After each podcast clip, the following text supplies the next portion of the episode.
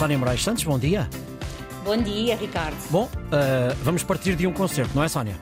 É verdade. Este sábado, Fernando Daniel vai dar um concerto na Altice Arena e a boa notícia, não que o concerto por si só não seja uma boa notícia, mas aquilo que me despertou verdadeiramente a atenção foi o facto deste concerto ir contar com a tecnologia sensorial inclusiva para surdos.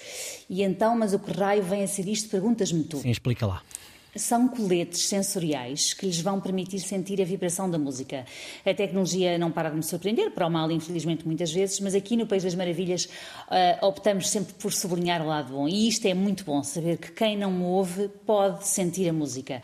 Além desta tecnologia, haverá duas intérpretes de língua gestual portuguesa que vão interpretar as letras dos êxitos do artista e dos seus convidados.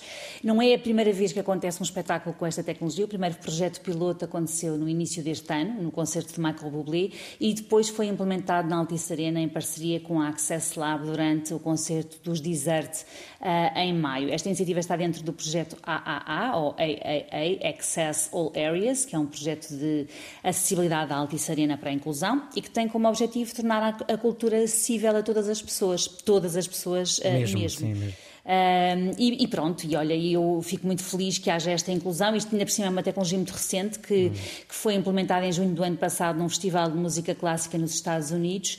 Um, e para este concerto as pessoas só têm de comprar eh, um bilhete de pé e contactar antes do concerto a equipa da acessibilidade da Altice Arena para ter acesso ao colete sensorial e ao acompanhamento das intérpretes de língua gestual portuguesa. É este sábado, dia 14, hora 910370290 é o WhatsApp, a nossa linha direta para as boas notícias e para a felicidade. Sónia, voltamos a encontrar-nos amanhã a esta hora. Até amanhã. Até amanhã.